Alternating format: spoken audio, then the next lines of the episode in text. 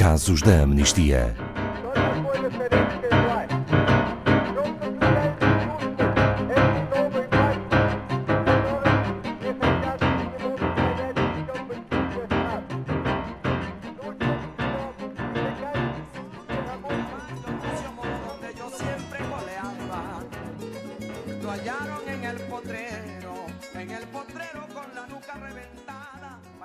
Desde 2017 que na Venezuela está em marcha uma política de repressão sistemática e abrangente, com a possibilidade de terem sido cometidos crimes contra a humanidade.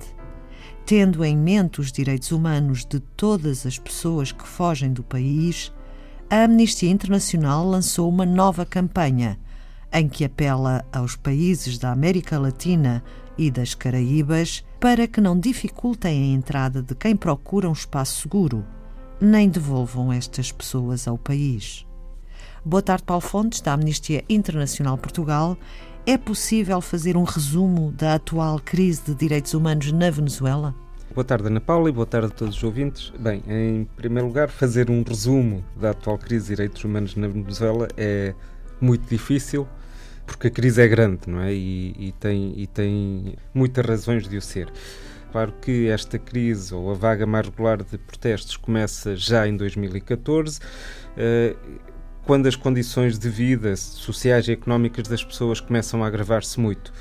E todos ouvimos os relatos que eh, as pessoas perderam acesso eh, às condições mais básicas de saúde, de alimentação e, e de educação, não é? E perante esta situação, o que é que as pessoas podem fazer de visível para protestar? É, é sair à rua. Uh, e, portanto, desde 2014 houve várias uh, vagas de protestos sociais que se intensificaram e que se têm vindo a intensificar, mais em alguns momentos do que noutros, como é óbvio.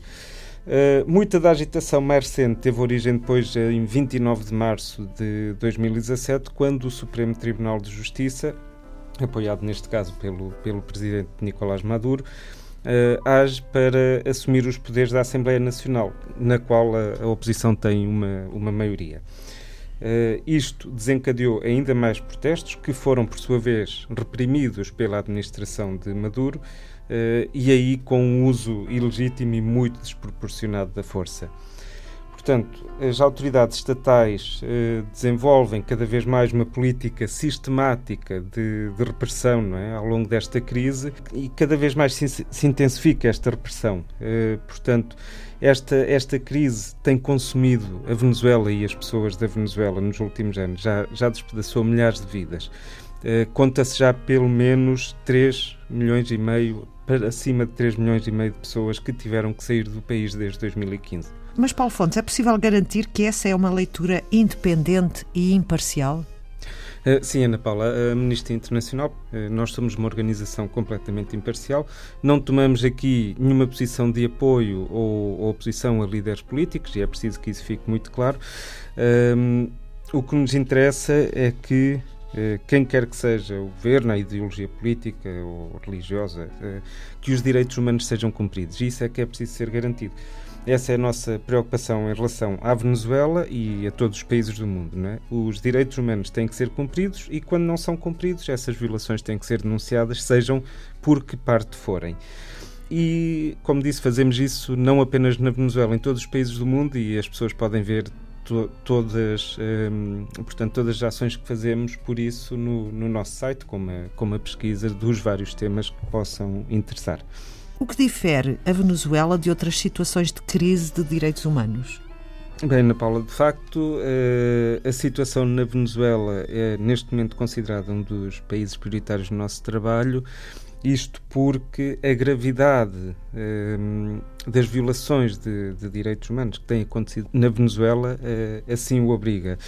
Uh, nós lançámos há algum tempo um relatório onde há indícios mesmo de estar em causa crimes contra a humanidade na Venezuela e, portanto, isso faz com que o trabalho sobre a Venezuela e sobre os Estados de Direitos Humanos na, na Venezuela seja prioritário. O que são considerados crimes contra a humanidade? Uh, no fundo, são crimes cometidos como parte de um, de um ataque sistemático contra a sociedade civil, contra as pessoas, seja em períodos de paz uh, ou de conflito, e, As práticas que os constituem incluem, por exemplo, tortura, desaparecimentos forçados, execuções, eh, escravatura, deportação e também determinados crimes de violência de género. E em que se baseiam para supor a existência desses crimes na Venezuela? Bom, eh, nós temos documentado muitos atos de violência eh, que apontam para uma política de ataques sistemáticos e generalizados na Venezuela, eh, direcionados em alguns casos e indiscriminados noutros.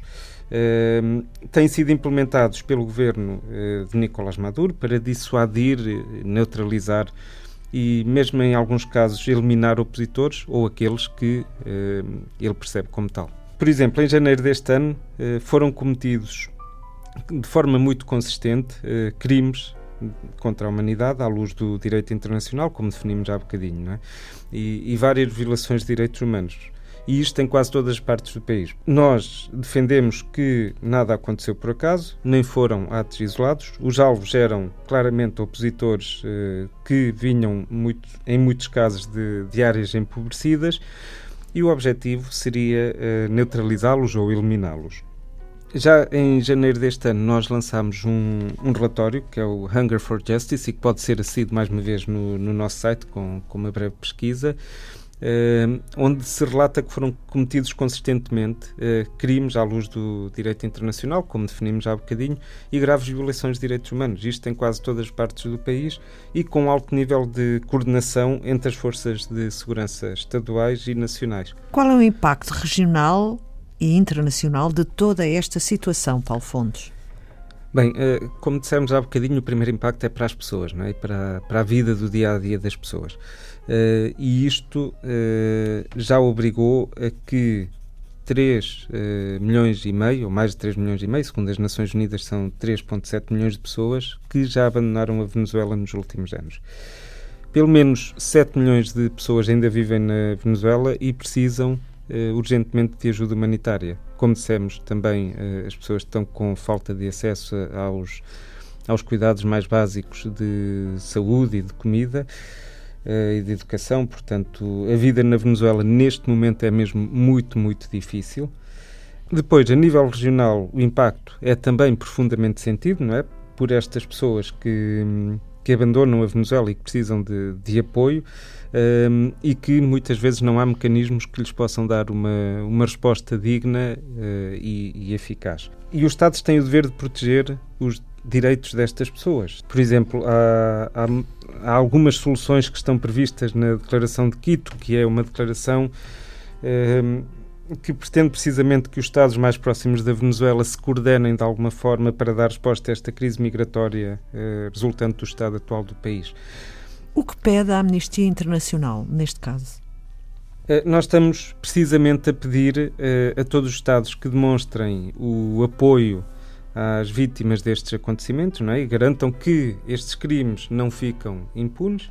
E pedimos também que as autoridades venezuelanas respondam perante um órgão judicial independente e imparcial, uma vez que há suspeitas de terem sido cometidos crimes contra a humanidade eh, pelas autoridades do país. Uh, nós recomendamos que o Conselho de Direitos Humanos das Nações Unidas estabeleça, de facto, uma comissão de inquérito e o gabinete do Procurador do, do Tribunal Penal Internacional, que iniciou uma investigação preliminar sobre a Venezuela em 2018, deve ter em consideração também estes acontecimentos. Paulo Fontes, e nós, cidadãos com mais sorte, o que podemos fazer? É, bom, nós podemos fazer eh, muitas coisas. Podemos começar por um, nos juntarmos à campanha que a Amnistia Internacional tem a decorrer, chamada Bienvenida Venezuela, e juntar o nosso nome no apelo que está em amnistia.pt. Uh, eh, neste apelo, estamos a pedir aos países da América Latina e das Caraíbas que não dificultem a entrada de quem tem que sair da Venezuela a fugir a esta crise de direitos humanos, nem devolvam estas pessoas a, ao país de origem, não é? Porque ficam em perigo. Todas as assinaturas que conseguirmos recolher serão enviadas pela Amnistia Internacional para as autoridades competentes para fazer pressão para que seja dada esta resposta que as pessoas da Venezuela precisam. Obrigada, Paulo Fontes, da Amnistia Internacional Portugal. Saiba mais sobre este e outros casos em amnistia.pt.